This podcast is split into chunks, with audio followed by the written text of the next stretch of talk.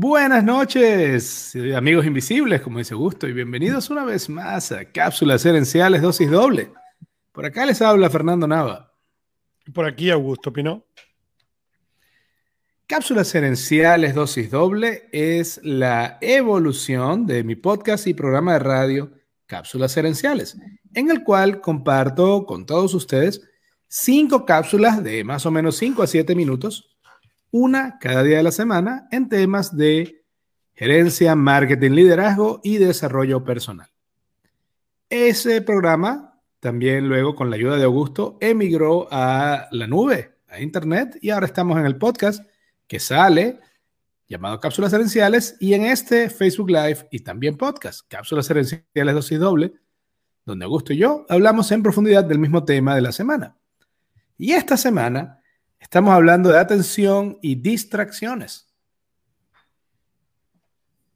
Son distracciones. ¿Qué opinas, lo que pasa cuando crees que vas al barbero para hacerte un recorte de pelo y queda calvo? eso es atención? Estoy confundido yo aquí. Yo, yo tenía calor y me corté el pelo y me lo fui cortando más y cuando me di cuenta me lo había quitado todo. Y estaba pensando que me parezco mucho al, al aviso que puse del programa esta, esta semana en, Instagram. lástima que no lo tengo, o sea, lo tengo en video, pero si tuviera la imagen, te, diría para que la pusieras en la pantalla porque de verdad quedé igualito al, a, a la cápsula con audífono que estaba usando.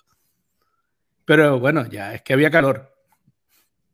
Sí, sí. Y, así, y así además podemos decir que, que los dos somos unas cabezas brillantes que no tenemos un pelo de tontos.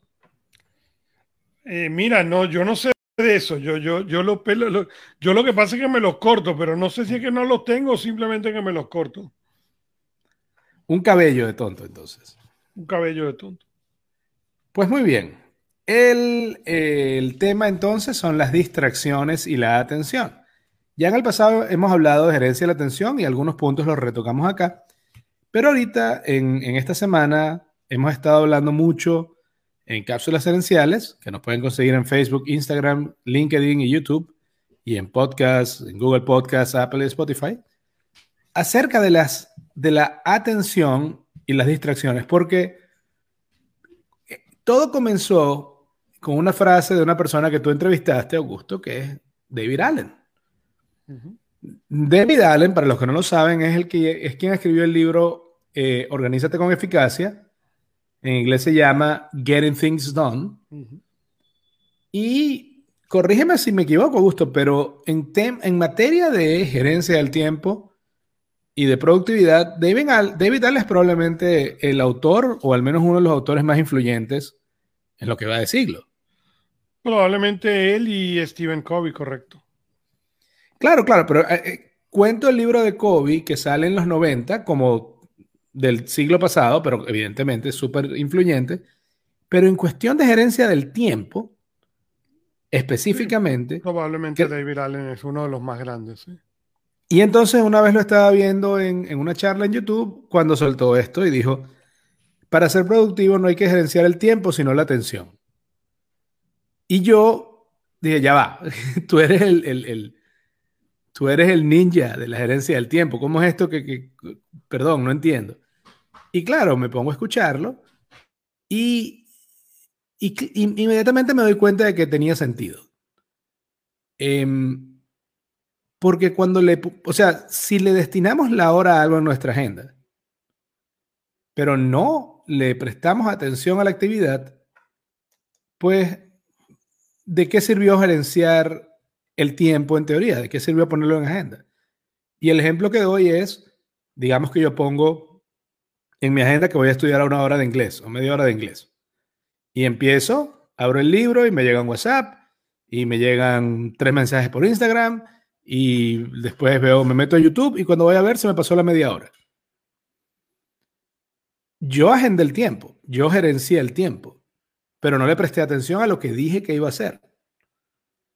Y uno de los efectos perniciosos cuando hacemos esto es que terminamos pensando que somos malos para eso que no hicimos, pero la realidad es que durante esos 30 minutos no le presté atención a aprender inglés. Em, ¿Qué opinas tú de, ese, de ese conundrum que es gerencia de atención, gerencia del tiempo y distracciones. Es la, mira, eh, las tres cosas son importantes de prestarle atención y entender qué funciona y qué no funciona para ti. ¿no? O sea, por ejemplo, más temprano me estaban, estábamos en una entrevista en un show que se llama No Office y eh, la persona me preguntó cuántos eh, iPads yo tenía. Y estábamos hablando de las iPads y yo tengo más de una, pero porque tienen usos realmente específicos. Yo no uso, yo no trato de hacer todo. ¿Podría hacer todo con una sola? Sí, pero es lo mismo que con el teléfono. Yo mi teléfono mi, iPhone no recibe emails, está desactivado, está apagado. ¿Por qué? Porque a mí no me interesa recibir emails ahí, me interesa recibirlos en el iPad, que es donde los voy a procesar, donde los voy a ver, donde los voy a ordenar. No me interesa la distracción en el teléfono. Entonces, ¿podría verlos en el teléfono? Por supuesto. Pero como, como hace mucha gente. Correcto. ¿Y es el mejor uso de mi tiempo verlos en el teléfono? Probablemente no. Entonces ahí es donde viene la atención del tiempo con las distracciones, ¿no? Y una de las cosas que vemos con la gente es los, los devices, las computadoras, los teléfonos pitando consistentemente. Cada vez que tú tienes el pito, pierdes la atención. Entonces, Saludos a los, a los oyentes españoles que deben estar muertos de la, risa, de la risa en este momento. Eso es correcto, el, el, pero cada vez que tengas el sonido, ¿ok?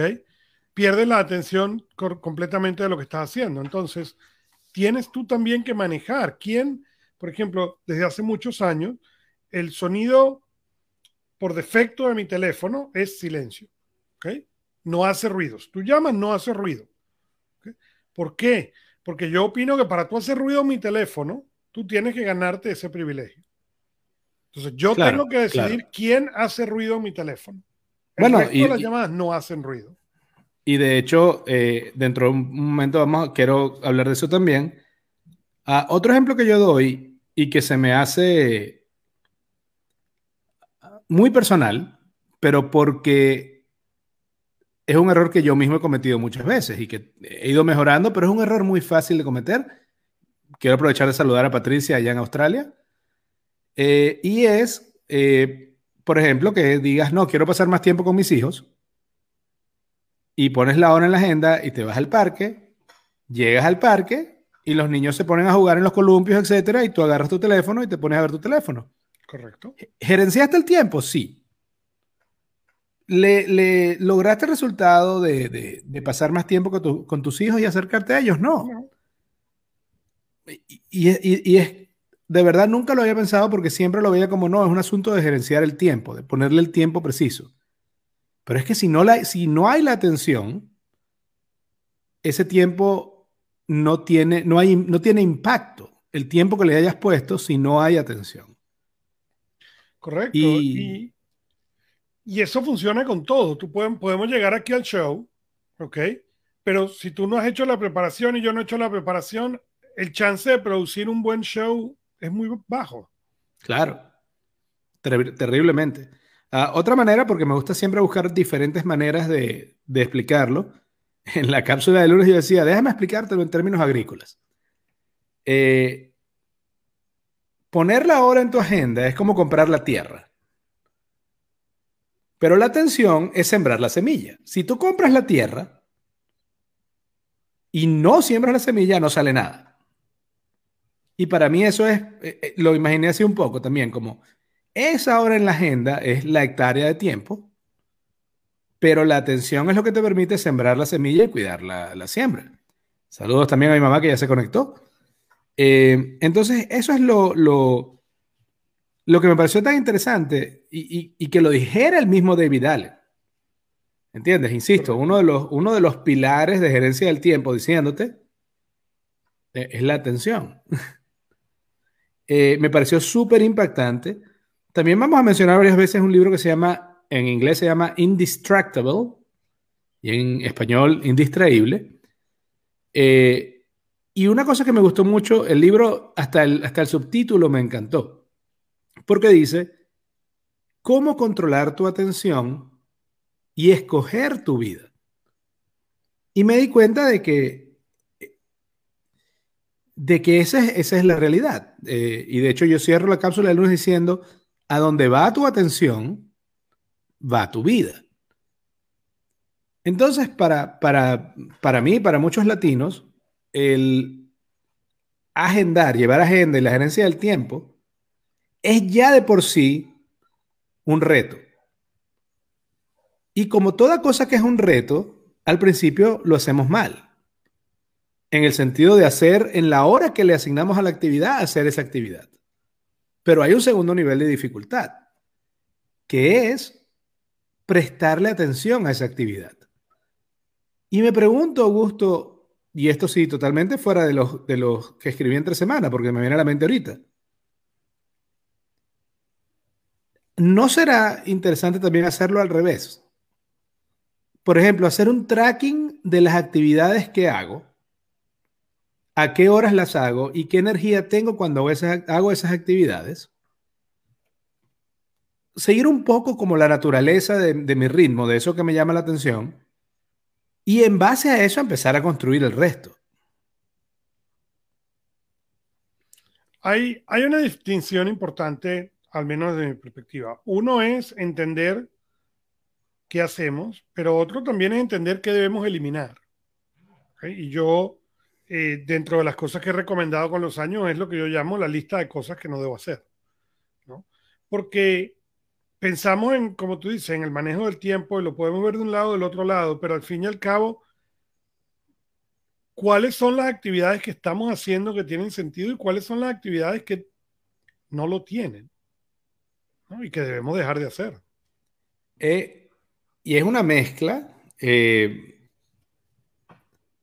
y, que me, parece que calza muy bien con lo que fue lo que hablé el martes, es que hablo ah, en el libro de Nireyal, de Indistraíble, él toca un, un, punto, que es que él dice que toda distracción nace de una emoción o incomodidad o dolor. Correcto. Y por lo tanto, según él, la gerencia del tiempo y de la atención es gerencia de la incomodidad. De esas emociones que tenemos y que son el detonante, el gatillo de la distracción. Y él menciona, por ejemplo, nos sentimos solos, abrimos WhatsApp, abrimos Facebook. Estamos aburridos, abrimos YouTube, abrimos Instagram. Estamos inseguros, no sabemos exactamente qué hacer, abrimos Google y en lugar de investigar una manera de resolverlo, nos quedamos ahí pegados dos horas investigando una manera de aprender a, hervir un huevo, eh, cosas así, ¿no? Entonces, esa, esa me, pareció un, un enfoque súper interesante porque lo que está hablándote es de que la distracción es la consecuencia de una emoción, de un sentimiento. Y ahora cuando tú decías, hay hacer la lista de lo que no debemos hacer, es mi impresión que muchas veces, y al menos en mi caso, cuando me veo más tentado a abandonar lo que tengo que hacer en una hora específica, está directamente relacionado con qué tan incómodo es para, qué tan fuera de mi zona de confort está la actividad. Es una actividad que no hago menudo, es una actividad que no estoy seguro de cómo hacer, es una actividad que tiene una curva de aprendizaje eh, eh, empinada, eh, es una actividad como aprender un idioma difícil donde al principio precisamente sientes que, que estás muy lejos del dominio. Y cuando eso ocurre, es mi impresión que es cuando más fácil nos descarrilamos.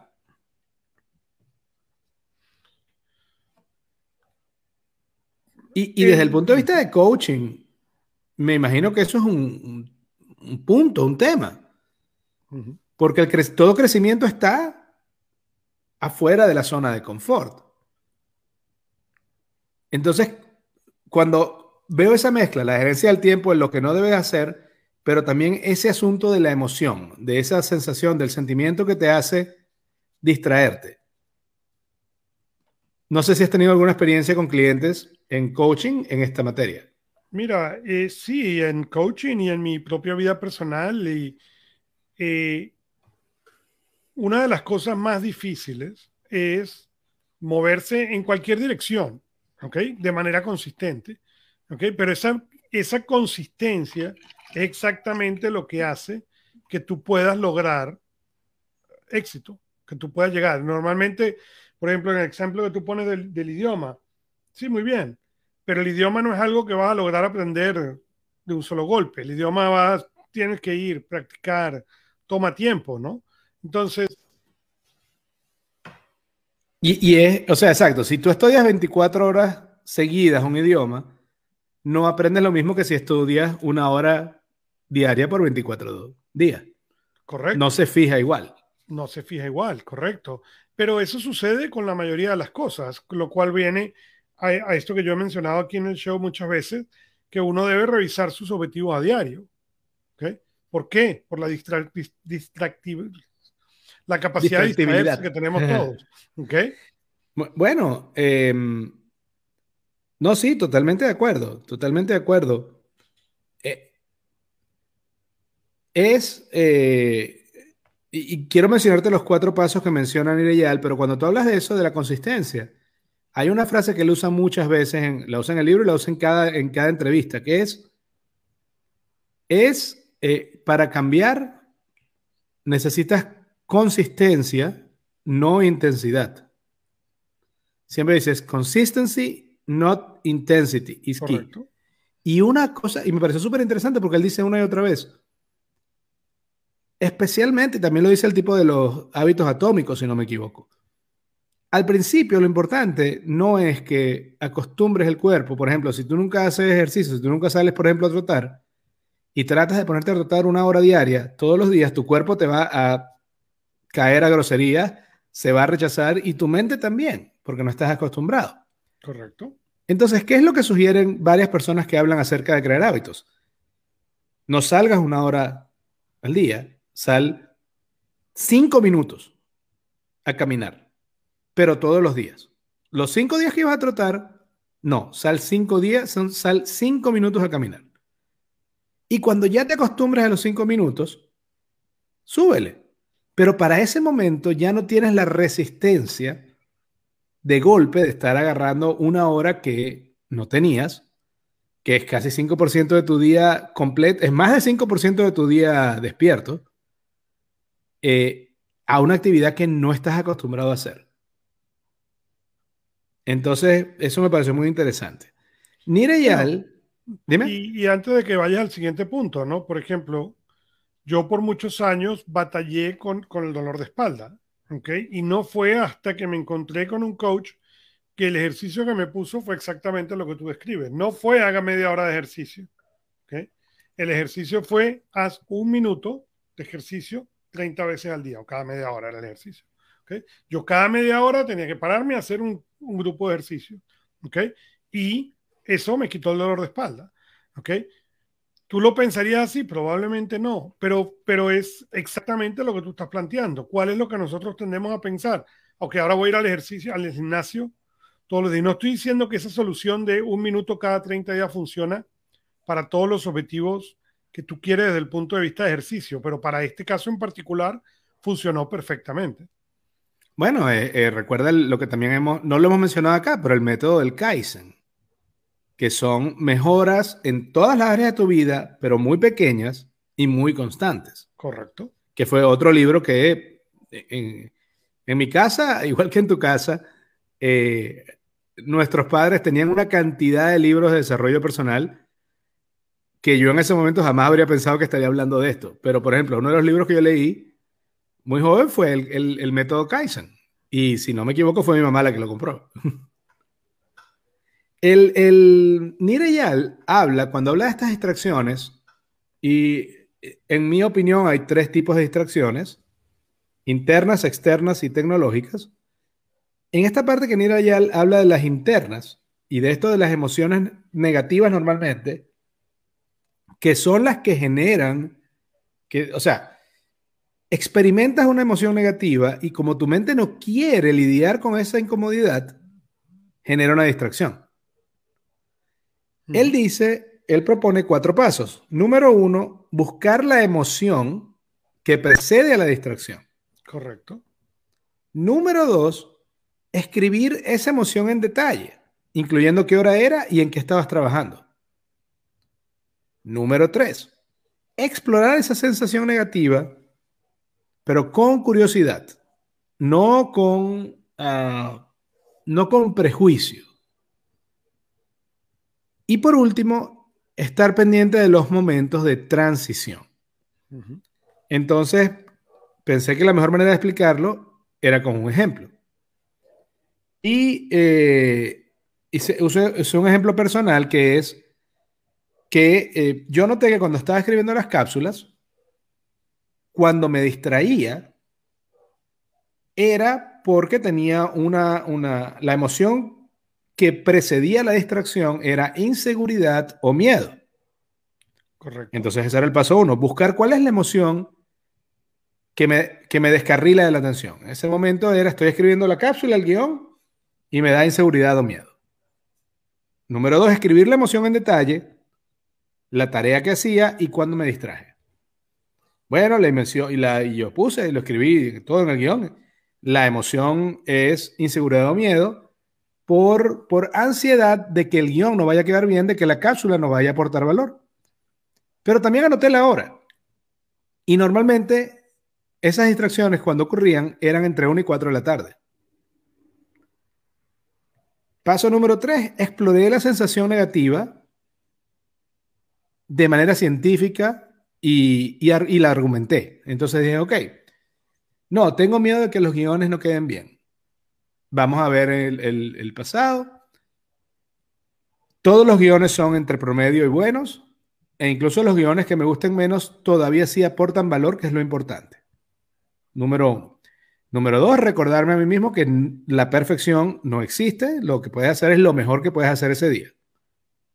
Pero número tres también fue, en lo posible, no escribir entre una y cuatro de la tarde.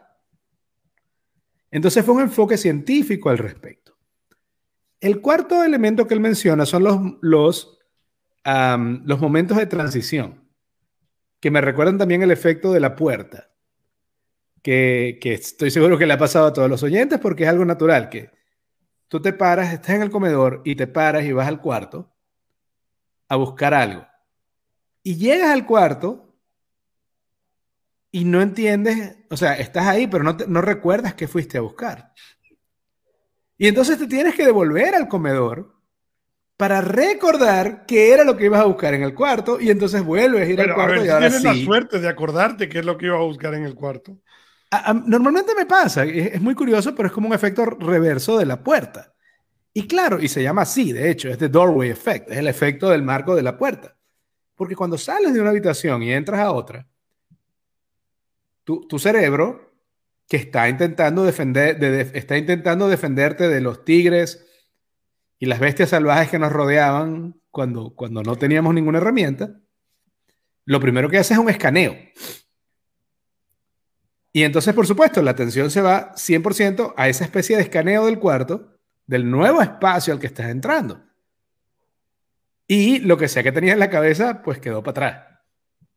Y entonces, por eso, cuando vuelves al espacio anterior que ya está escaneado, eh, es que lo recuerdas. Entonces, los momentos de transición que menciona Nireyal es cuando te vas de la, de la oficina a la casa, cuando vas de un cuarto a otro, ¿Cómo te afecta eso en las distracciones? Y e, evidentemente, lo que él indica es que, claro, cuando tú haces esas cosas, cuando cambias, por ejemplo, si estás escribiendo y cambias de espacio, te vas a distraer, ¿no? No vas a tener la misma, no agarras el hilo de una vez. Correcto. Lo que yo apliqué también y me di cuenta es, si estoy escribiendo y las palabras están fluyendo y me está saliendo bien, me quedo en el sitio. Pero también me eh, lo hice al revés. Cuando estoy escribiendo y siento que me estoy distrayendo mucho por las emociones que estaba hablando antes, una de mis herramientas es cambiarme de espacio. Y ese reseteo me ayuda a precisamente eh, mejorar la atención, enfocarme otra vez y de nuevo, nada más, solamente cuando puedo prestar atención es que voy a ser realmente productivo. No, no, no, hay productividad sin atención. Entonces, yo terminaba diciendo en la cápsula de, ese día, del martes, que las distracciones son, el, son el síntoma, no la causa. Entonces, en las distracciones internas es, muy importante estar viendo esas emociones que son las que están al fin y al cabo eh, generando que nuestra mente nos lleve a una distracción, solamente para evitar eh, enfrentar esa incomodidad. No sé si te ha pasado algo parecido. No, no, y de hecho te yo te iba a decir otro ejemplo, ¿no? El ejemplo, el cual yo te voy a decir es la pizza, ¿ok? Eh, yo he compartido aquí en el show que yo en algún momento pesaba un poco más de lo que peso hoy en día. Eh, y a mí me encanta. Un poco más del doble. Un poco más del doble, pero bueno, ¿quién está contando, no? Eh, y a mí me encanta la pizza. Son solo 100 kilos. Pero yo entendí que la pizza, ¿ok? Para mí tiene múltiples facetas, ¿ok? Entonces, para mí la pizza es la cuando me provoca la pizza pero también es un síntoma de cuando estoy cansado me provoca pizza, ¿ok? Cuando estoy estresado me provoca pizza. Entonces, yo he aprendido que en el momento en que digo, mm, pizza, hay que poner el freno y analizar por qué quiero pizza. Claro. Porque la razón por que quiero pizza es porque quiero pizza, bien, vamos a comer pizza. Pero lo que yo he descubierto es que cuando es por estrés o cansancio, entonces tiendo a abusar de, la cantidad de pizza que como. No, totalmente de acuerdo. Es, así. Sucede igual con la distracción. Correcto. Eh, eh, cambia la pizza por YouTube, cambia la pizza por Instagram, cambia la pizza por WhatsApp. Correcto. El peor de los casos, o el más, el más eh, sneaky, el más velado o camuflajeado de estas distracciones, son las distracciones cuando te pones a trabajar en otra cosa. Que parece que estás todavía siendo productivo. Y así sientes que estás trabajando. Correcto.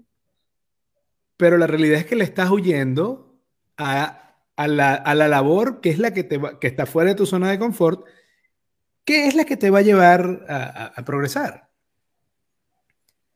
Y esa es, difícil de... o sea, hay que estar muy pendiente para poderlo detectar. Si, por ejemplo, yo estoy trabajando, eh, si tengo dos opciones, y una es ponerme a estudiar media hora holandés, y la otra es asegurarme que el font, la, fuente es la misma en todas las láminas de PowerPoint. Aquel que me genera más incomodidad es holandés. Entonces probablemente diga, no, voy a ponerme a revisar que todas las láminas estén bien. Y así me caigo a coba yo mismo, me hago pensar a mí mismo que estoy trabajando. Pero al, fin y al final del día voy a sentir es, pan para hoy y hambre para mañana, como dicen en Venezuela. Correcto. Porque si bien en ese momento tienes lo positivo de evadir la incomodidad, cuando llega el final del día y te vas a ir a tu casa, sientes que, oye, no estudié. Entonces, sí, estás teniendo una, una especie de, de, bálsamo o de analgésico en este momento, pero la realidad es que sigues teniendo el problema después. Y, eso es algo muy importante, de vuelta, cuando hablamos de esa tensión y cuando hablamos de esa distracción.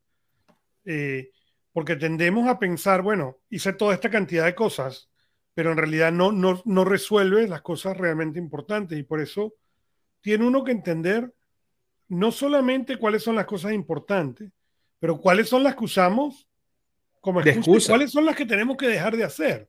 ¿Okay? Porque esas tres son muy importantes de, identificar. Por ejemplo, eh, yo, yo cuento en, uno de los libros, ¿okay? lavar el carro. ¿okay? Cuando yo era pequeño o niño, ¿okay? había que lavar el carro el fin de semana y era un problema.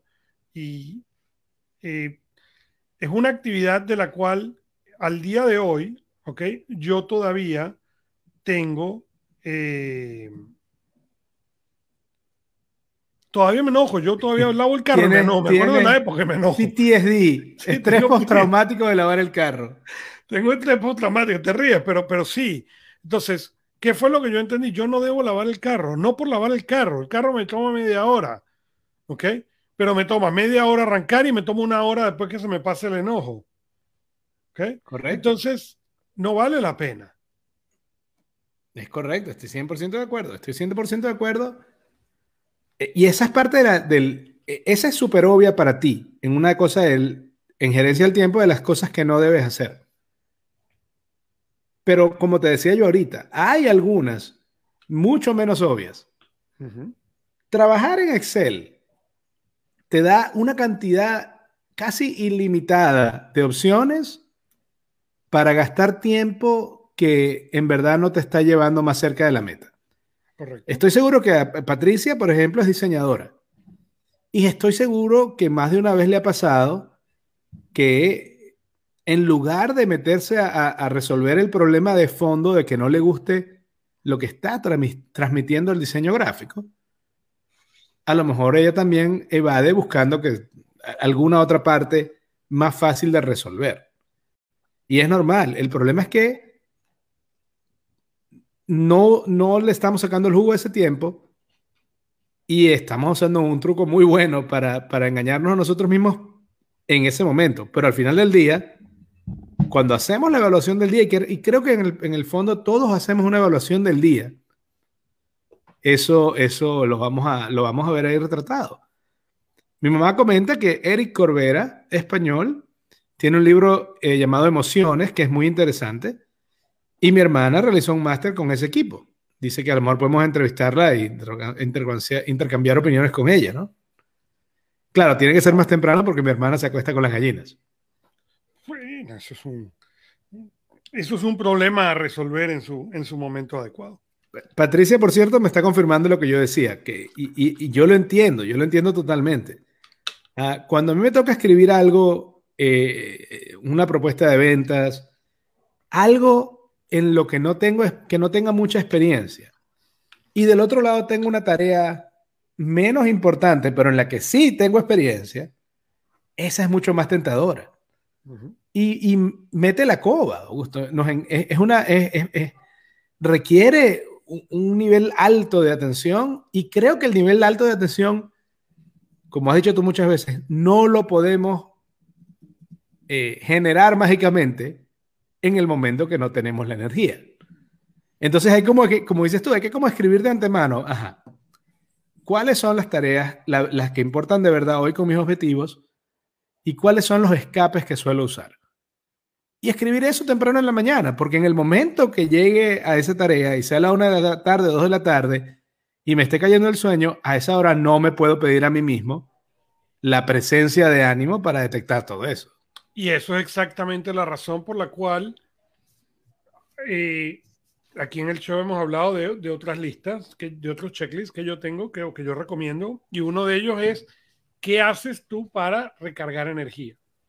El momento de pensar cuál es la mejor actividad para mí para recargar energía no es el momento en que estás cansado. En ese momento ya no tiene cabeza, es lo que te encuentras. En cambio, si tú lo piensas de antemano y lo evalúas de antemano, ¿ok? Puedes tener, por ejemplo, para mí es leer. Es una de las actividades que más me, me recupera. Entonces, es muy importante para mí hacerlo de ese modo, leer. ¿ok? Pero si yo no lo planeo y no lo sé y no estoy consciente de eso, puede ser a lo mejor que termino en viendo televisión, que no me va a dar nada, ¿no? Eh, fíjate que eso que dices tú, y una vez más usando, a mí me gusta mucho usar metáforas muy, muy, muy terrenales. Uh, Brendan Burchard dice que donde él creció, la gente decía, la hora de conseguir el mapa es antes de meterte al bosque. Correcto. Y con lo que tú decías de recargarte energía, lo que me venía a la cabeza es, el momento para echar gasolina es cuando estás en la bomba de gasolina, no cuando te quedaste sin gasolina. Correcto. Entonces, e, es así, y, y tiene que ver con la atención. Ya lo hablamos la semana pasada acerca de la importancia de los breaks y de cómo son vitales para poder mantener la atención, porque al fin y al cabo no importa cuántas horas trabajes, sino cuántas horas trabajes con un alto nivel de atención. Así es. el, miércoles, ayer, hablé acerca de las distracciones tecnológicas. Eh, una de las cosas que mencionaba es que es dos, dos leyes de la atención. Una es que la atención es un recurso escaso. O sea, si le presto atención a esto, no le presto atención al otro. ¿Okay? Y la otra es que la atención es como, es como retro, se, retroalimenta.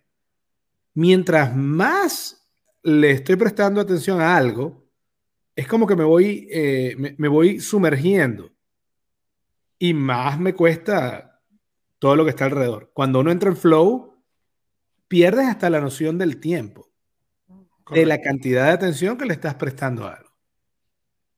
Y por ejemplo, yo puedo decirte conmigo, ok, yo tengo, eh, yo tengo lo que llamo el centro de control, ok, que es donde estamos hablando, donde yo grabo los podcasts, donde yo trabajo, ok, y tengo las pantallas, etcétera.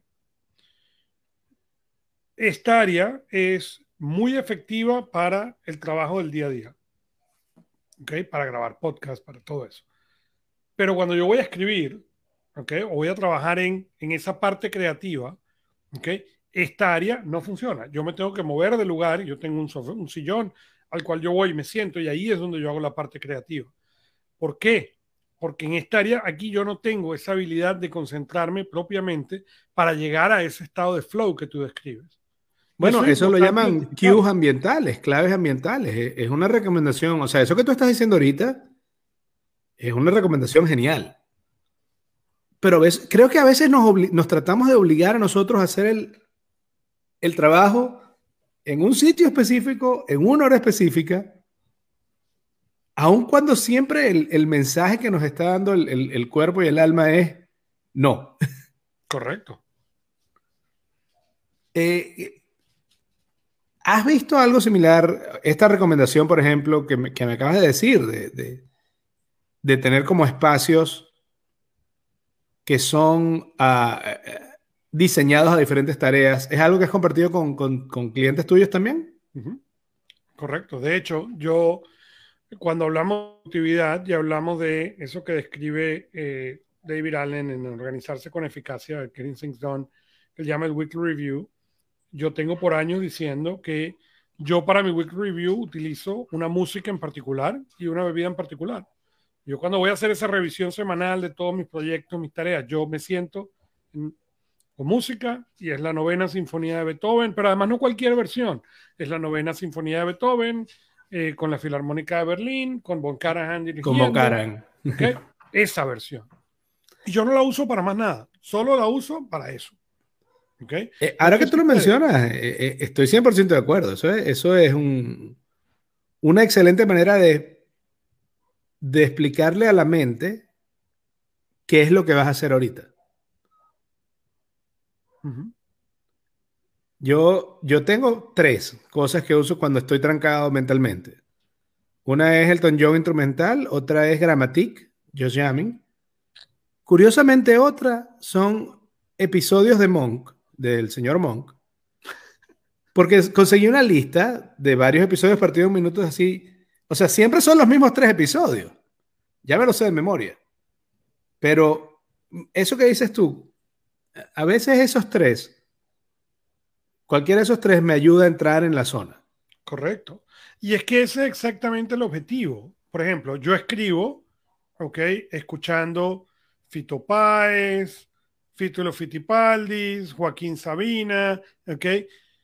No son discos nuevos, ¿ok? Son los discos de siempre, ¿ok? Que me lo sé de memoria. Entonces puedo poner la música, lo cual me le da el club, el club, la, la clave al cerebro de que vamos a escribir y perfecto. ¿okay? Lo mismo con la novena sinfonía de Beethoven. Le da y me, ah, vamos a entrar en modo, en modo de, eh, de review. Son Yo creo que es bueno tener ese arsenal entonces. Tú lo tienes ya hecho.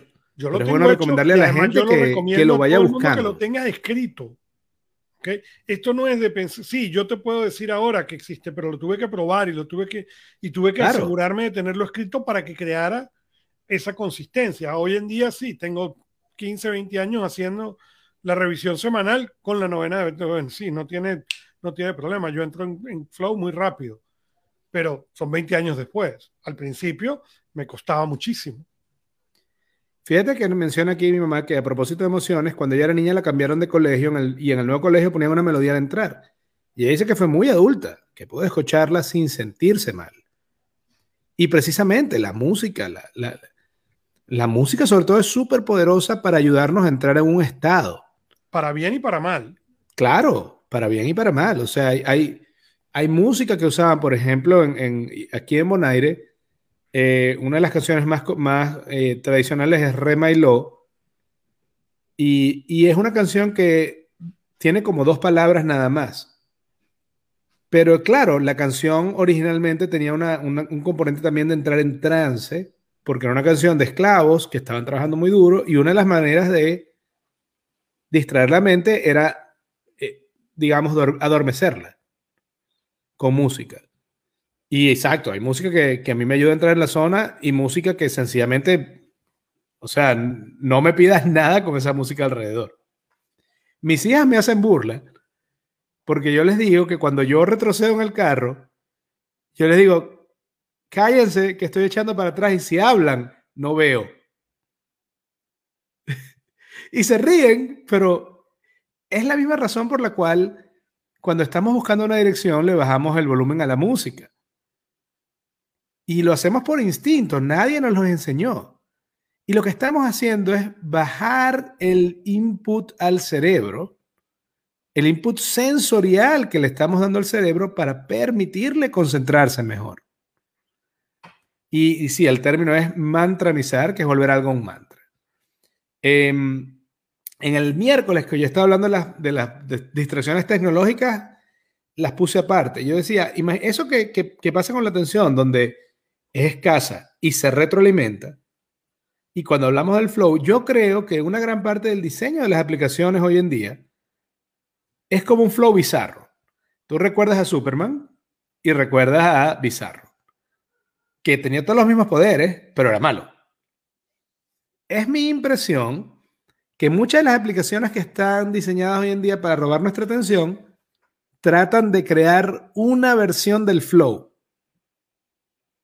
Con la diferencia de que, no, que normalmente el flow, cuando entras en algo, te conviene. En cambio, en el de las aplicaciones no. Estás en. Ya, ya, ya. No necesariamente. No necesariamente es que no, es que no te conviene. Es que no todo. No toda distracción es conveniente. Porque depende de lo que vayas a hacer. Por ejemplo, podemos decir que todas las redes sociales son malas. No. No, no. Las redes sociales son pueden ser muy buenas. Si tú las usas a ellas, sí. Eh, si ellas te usan a ti, no. pero es ahí donde está la diferencia. Pero no puede entonces decir todas las redes sociales son malas. No, no. Las redes sociales no son malas. Las redes sociales son una manera de comunicar. Usarlas con, hay que saber qué es lo que vamos a utilizar y cómo utilizarlas. Esa es la diferencia. Eh, una de las cosas que leí es que, bueno, y de las que yo mencionaba, es que probablemente entre WhatsApp, correo, Instagram, Facebook, etcétera, puedes estar recibiendo más de mil notificaciones al día. Y por eso es vital lo que tú has dicho muchas veces, que es decir, ya va, mi atención en términos de, sonido la va a tener poca gente. Es como, es como un acto de, reconquistar es, ese espacio que es tu atención. Otra cosa que yo menciono es una investigación de la Universidad de California eh, que dice que la persona promedio hoy en día consume tres veces más información que la persona promedio de 1960. Evidentemente, en 1960 tendrías uno o dos canales de televisión, un par de periódicos en cada ciudad y tres emisoras de radio. Sin ir más lejos, espérate, sin ir más lejos. Cuando nosotros, cuando nosotros éramos niños, que eso no fue hace tanto, ¿ok?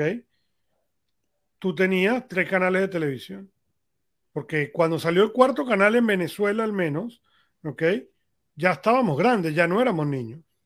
Cuando salió Televen, ¿ok? Tú tenías tres canales de televisión, no solamente eso, piensa, querías leer un libro, ¿ok? Leer un libro requería ir a, ir, ir, a, ir a la librería, que, que la librería lo tuviera, ¿ok? Hoy en día, ¿ok? Mis hijos pueden venir en este momento y decir, me quiero leer y 30 segundos después lo tienen en el Kindle. Claro. Eh, bueno, tú, tenías tres canales de niños, yo no, yo tenía cuatro. Porque en Maracaibo teníamos a TV Educativa, el canal de la Universidad del Zulia, que mi mamá era la directora. Tú tenías cuatro, yo tenía tres. Pero... Y teníamos una cosa llamada Niños Cantores Televisión, donde pasaban un programa alemán llamado Telematch, que era genial que era genial. Estoy de acuerdo contigo. Pero fíjate, exacto, teníamos cuatro o cinco canales, los libros eran los que hubiese, la programación que iba tenías era la que había. Ah, y, estamos hablando de que eso fue hace 35 años. O menos. El, el número, la cantidad de información que nos entra hoy en día entre correo, Facebook, Instagram, YouTube, Google con noticias, televisión, radio, es, increíble. Pero nuestro cerebro no ha aumentado tres veces de tamaño. No, no. Así que evidentemente... nuestra capacidad de procesar información tampoco. Y, exacto, y hay días que yo precisamente, yo lo he hecho a propósito cada vez más, yo casi no veo noticias. Sí, yo o sea, sí, muy, poco. sí porque, porque es un hoyo negro que te va a llevar la atención normalmente a cosas negativas porque eso es lo que captura la atención, además. Uh, Matt Ritchell es un escritor, él escribió una investigación titulada Impulsados a la distracción y el término que él usaba, que es muy interesante, es el de la invasión de las pantallas, donde cada aparato que tiene una pantalla quiere tomar nuestra atención.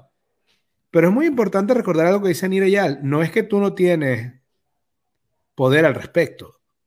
Bien lo acabas de decir, o sea, tú puedes apagarle las notificaciones. No quieres que te lleguen notificaciones de, de Facebook, las apagas. Y no van a sonar, punto. Entonces, es, es muy importante si el modelo de negocio de las aplicaciones es, mientras más atención tú le des, más dinero hacen ellos. Es bueno tenerlo claro, porque es un negocio, no, es cosa de buenos y malos, es un negocio. Ahora, tú tienes poder personal para decidir cuánto tiempo le vas a dedicar. Si tú pones en tu agenda que tú, si para ti descansar significa ver 10 minutos de Instagram, perfecto. El problema es si te pones a ver una hora de Instagram cuando nada más necesitabas 10 minutos para recargarte y seguir trabajando en las cosas que de verdad te van a llevar adelante. Entonces, creo que, que es para mí, e, es muy importante, yo se lo recomiendo a todo el mundo, es Elimina todas las, notificaciones que puedas y como bien lo aprendí de ti, el número de personas que puede hacer el sonar el teléfono tiene que ser bien por debajo de 20. Es muy reducido y tienes que pensarlo y no solamente eso, tienes que pensarlo y reevaluarlo consistentemente. Yo una vez al trimestre, ¿okay? la aplicación del correo, ¿okay? mi, mi, máquina principal es un iPad. ¿okay? Eh, yo en la aplicación de mail tengo la posibilidad de hacer lo que ellos llaman VIP, que son básicamente notificaciones. Y yo una vez al trimestre, ¿ok? Reviso quién sigue en esa lista y a quién tengo que sacar. ¿Por qué? Porque puede ser que haya un momento en el que me interesa que esa persona me notifique o que me notifique ese correo, pero tendemos a olvidarnos cuando esa importancia pasó de desactivarlo, ¿no? Y ahí es donde viene y donde es realmente importante esa revisión y volverlo a revisar, ¿no? E, ese día, el miércoles, yo terminaba diciendo que es simple. Puedes escoger hacer feliz a todo el mundo y participar en todas las cadenas de WhatsApp y enviar 7000 mensajes. O puedes, o puedes decidirte concentrarte en mejorarte a ti mismo cada día. Pero no puedes hacer las dos cosas a la vez. Eh, Comenta aquí mi mamá que la carga semántica del término distracción depende de la situación y de quién experimenta distraerse, que se puede ver como divertirse o perder tiempo. Y es correcto. Fíjate que una de las cosas que hacemos con un niño cuando está llorando por cualquier cosa es distraerlo de esa sensación negativa. Entonces la distracción per se no siempre es mala, siempre y cuando para mí sea intencional. Si yo estoy si, me doy cuenta que ya, que ya estoy agotado y que necesito parar y hacer un break, distraerme es una buena opción. Ahora, si me estoy distrayendo cuando no quiero distraerme o cuando no eh, lo necesito, ahí es el problema. como te dije, las internas ya las hablamos con los cuatro pasos de encontrar la emoción, detallarla, investigarla y ver los momentos de transición, la tecnológica la que hablamos ahorita, y la otra es la que yo llamo la externa. Y la externa hay dos vías. Una es la, la información que te viene por los sentidos, pero no es generada por personas en tu entorno exacto, en tu entorno inmediato. Por ejemplo, ah, si tú trabajas en una oficina que está cerca de un colegio o cerca de una avenida principal, hay horas del día donde va a haber mucho ruido. Si trabajas en una oficina que tiene unas ventanales de vidrio muy grandes, hay horas donde la luz del sol te va a molestar. Em, y si estás en una oficina más o menos grande, es probable que tú no controles el, termostato del aire. Entonces ahí tienes como por el oído. A pesar de que trates de controlarlo por siempre. Sí. Exacto. Ahí tienes tres distracciones sensoriales externas que, cuyo, cuyo, cuya causa tú no tienes mayor control sobre ellas que son por el tacto, por la piel, por el frío, por el oído, el ruido y por los ojos, la luz. ¿Qué es lo curioso con estas distracciones? En, son, ah, en cierta manera, son bastante sencillas de combatir. Entonces, lo importante es saber que están ahí. Saber que están afectando nuestra productividad. Si yo voy tres días a la oficina y siento que tengo frío, al cuarto día, o sí, me puedo seguir quejando o me puedo llevar un suéter y tratar de funcionar mejor. Si el asunto es que hay mucho ruido, puedo comprar unos audífonos con noise canceling, con cancelación de ruido. Y si el asunto es la luz del sol, puedo girar la pantalla o puedo mover la laptop a otro sitio de la empresa por esa hora que el sol me pega. Correcto. Esas tienen soluciones relativamente sencillas. La otra fuente de distracciones externas es la gente. Eso sí es un pelo más complicado. Y yo siempre menciono, mi mamá decía siempre que mi papá tenía párpados en los oídos, porque nada más oía lo que quería oír. Y yo cuando oí esa expresión, yo dije, eso sería un, eso sería maravilloso. Eso sería un superpoder porque de verdad la mayoría de la fuente de distracciones normalmente a tu alrededor es gente. Em, yo he tenido todo tipo, he tenido colegas, he trabajado en, varios países, no sé en cuántas empresas ya, y he tenido de todo. He tenido el colega que llega echando chistes duros. He tenido colegas que, hablan tan duro que los oyes en el otro lado del edificio. Eh, uno de los más entretenidos para mí y que no lo entiendo es la gente que hace una llamada por, por WhatsApp o por teléfono, la ponen en speaker a todo volumen, o sea, tú también vas a oír la llamada, que no es para ti. Y luego caminan por toda la oficina teniendo esta conversación con el teléfono a todo volumen. Y, y claro, en, la mayoría de esos casos, y, si algún colega me oye, se van a dar cuenta de que por eso es que lo hago. Uno de los elementos que más te ayuda a eh, protegerte de esas distracciones son los audífonos. Pero no los audífonos eh, que van dentro del oído, sino los audífonos como estos, que te ayudan a eh, cancelar el ruido externo, pero además son bastante visibles. Y ese es el truco. Porque cuando, cuando tienes unos audífonos grandes puestos, hay un mensaje no verbal de estoy concentrado, por favor no me distraigas. Otra cosa que, hay que hacer y que yo recomiendo es, si te molesta el ruido, pídele, a los colegas que, bajen el, volumen. Y, como latino, yo sé que eso es algo que nos cuesta. Sea, a muchos, a muchos latinos nos cuesta ir a pedirle a otra persona que baje, el, que baje el volumen porque creemos que el ruido en exceso es alegría y es natural. Pero si lo haces un par de veces, te vas a dar cuenta que llega un momento donde ya tus colegas saben, apenas te ven venir, ya bajan el nivel de ruido. Entonces, es más incómodo, pero a su vez es mucho más efectivo. Y lo último son las conversaciones, que es cuando la gente quiere hablar contigo. Y aquí, eh, para mí, esto es algo muy delicado porque yo creo que casi siempre las conversaciones son positivas en la empresa. porque humanizan el ambiente laboral.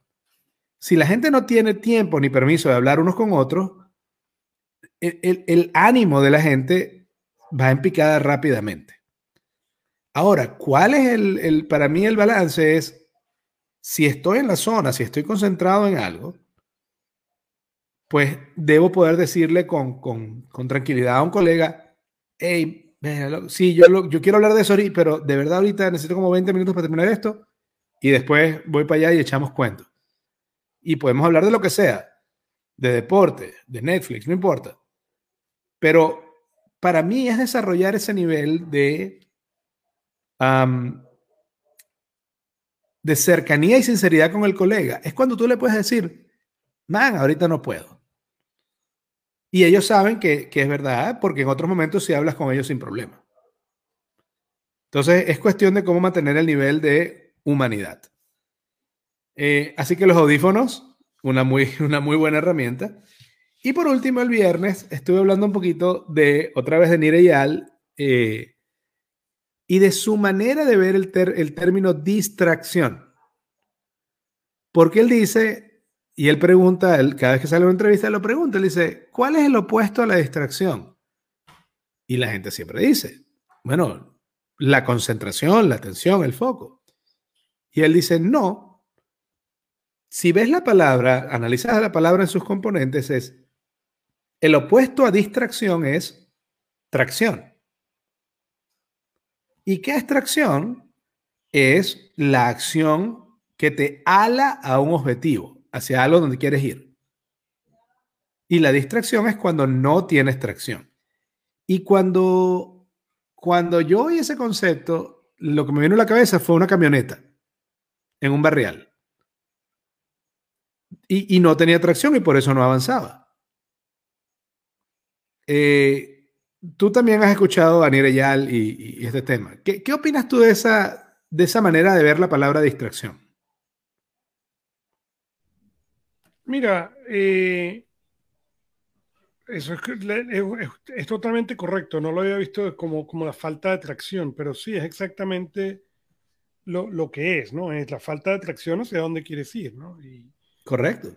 Eh, y por eso es tan por eso es clave y tan importante entender cómo, cómo volver a ganar para poder volver, para volver a generar esa atracción, ¿no? Ojo, y si no sabes a dónde quieres ir, no hay distracción. Correcto. Porque la atracción es una acción que te ala hacia un sitio. Pero si no tienes ese sitio claro, ¿de qué te estás distrayendo? Lo mismo, no tienes correcto.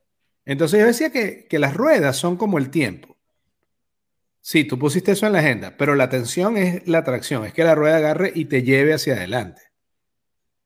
Y una cosa que él dice mucho en las entrevistas es, si tú no agendaste tu tiempo, tú no te distraes, porque sencillamente no sabes de qué te estás distrayendo. Correcto. Fíjate otra cosa que menciona aquí Esperanza, que es eh, mi mamá, que dice que si ayuda a tener los objetos en un lugar determinado para evitar distraerse buscándolos para la actividad, 100%. Cuando yo pongo mis cosas del gimnasio en un bolso, en la mañana, y me levanto y es 90% más fácil, más posible que vaya a hacer ejercicio. Pero si recién parado me tengo que empezar a poner a buscar los zapatos y la ropa y los guantes y el agua, no vas. No voy. Y esto no solo aplica con el gimnasio, esto aplica con, ah, yo necesito sentarme a escribir, como tú decías ahorita. Tú tienes tu, tu bebida, tú tienes tu café, todo está acá. Todas las cosas que yo uso en el programa están metidas en una maleta. Viene la hora del programa, yo saco la maleta y está todo ahí. Porque no voy a ponerme a buscar todas esas cosas todas las semanas. No tiene sentido. Porque no puedes, porque entonces no, lo haces. Correcto. Eh, uno de los consejos entonces que yo le doy a la gente es escoger tres cosas que quieran lograr en la vida, que sean importantes, y ponerlas cinco minutos al día, no más.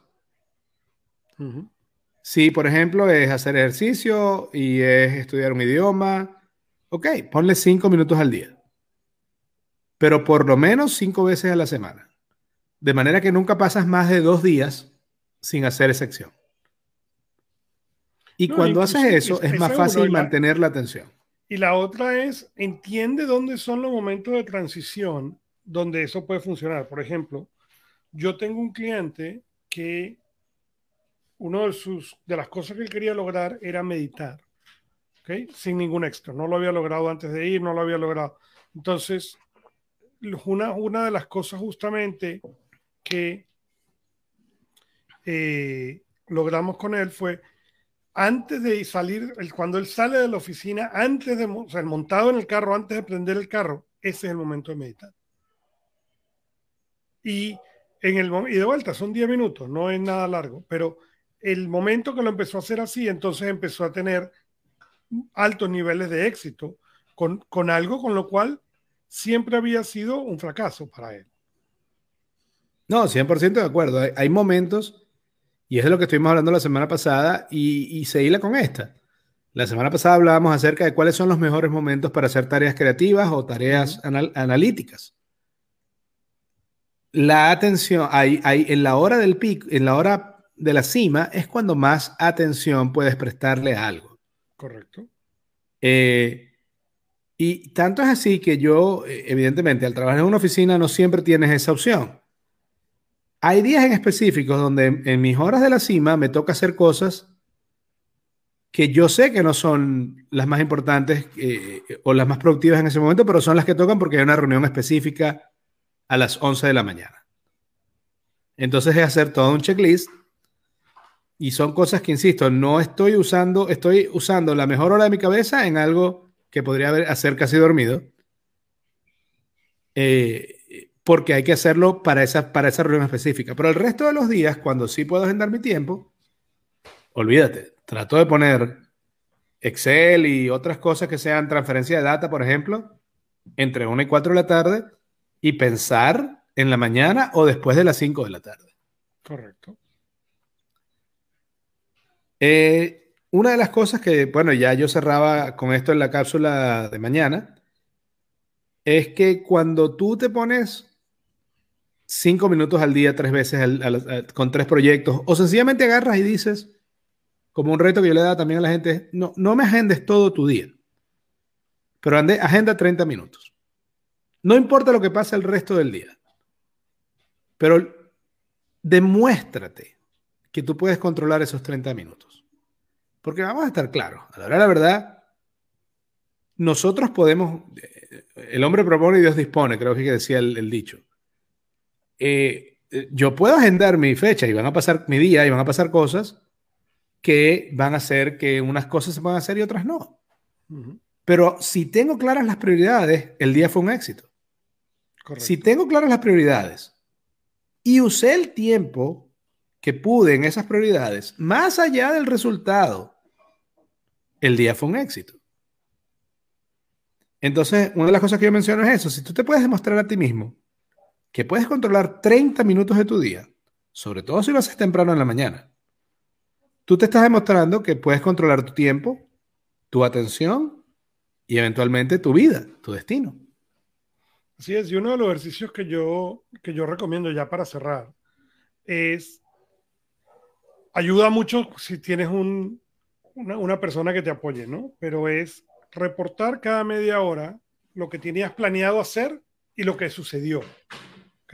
Porque es un ejercicio que te abre los ojos de manera increíble cuando tú empiezas a ver, ok, iba a escribir o iba a pasar la hoja de Excel y llega al momento de reportar y dice, iba a pasar la hoja de Excel y ¿qué hice? Hablé con fulano. Y ese reporte consistente te obliga realmente a forzarte a a prestar atención a lo que está pasando para que realmente, para, para poder realmente ser efectivo. Y, te permite hacer un mapa de, de, tu día. Porque pienso que a veces eso es lo que pasa cuando termina el día. Si no escribimos, el día termina y sentimos, ay, no sé, no, no hice nada hoy. Si en ese momento te agarras y te sientas y escribes lo que hiciste, te vas a dar cuenta, ya va. Hice 18 cosas de las 20. Y estoy pensando que el día fue un fracaso porque no hice estas dos. Correcto. O hice 5 nada más. ¿Qué pasó? bueno, que cual, tal, para tal actividad yo le puse una hora y en verdad se tardó cinco. Ok, pero eso te va a dar, te va a permitir poder calcular qué es lo que necesitas hacer. Pero eso solamente viene de, hacer eh, la bitácora, es el término naval, que es cuando tú anotas qué hiciste, no qué planificaste, qué hiciste. Y ahí tú te das cuenta horas en las que eres más productivo, gente que te ayuda y gente que no, eh, y tareas en las que te das cuenta de que si te la ponen a hacer a cualquier hora, eh, te enganchan y te salen bien, y hay tareas que nada más te van a salir bien en horas específicas del día. Correcto. Pero bueno, Espero que entonces esto, las distracciones, seguramente la gente nos prestó mucha atención porque estábamos hablando acerca de cómo evitar las distracciones. O andaban, todos estaban en, en, carros de doble tracción, como preguntaba tu mamá, o todos distraídos. El problema, porque mi mamá dice que si los carros de doble tracción nunca se distraen, el problema es que a veces las ruedas van al revés. Entonces la atención se divide en dos. Eh, de hecho, algún día deberíamos hacer, cuando, cuando hagamos la aplicación de cápsulas gerenciales, pondremos la opción de un mensaje que te llegue a 30 minutos para que me digas qué estás haciendo, nivel de energía, etc. Así es. Y después pasarle el reporte a la gente semanal y decirle, mira, aquí está, e, este es tu mapa de la semana de, cómo fluye tu energía, tu creatividad, tu capacidad analítica y tu atención. Así que ya con esto llegamos al final del programa por hoy. Augusto, ¿algo más? No, gracias y eh, nos vemos la próxima semana desde su eh, dispositivo favorito. La semana que viene, eh, espero que la gente, insisto, esté prestando mucha atención porque ya voy a decir el tema de la semana que viene. Y el tema de la semana que viene es el poder del no. De decir y aprender a decir la palabra no.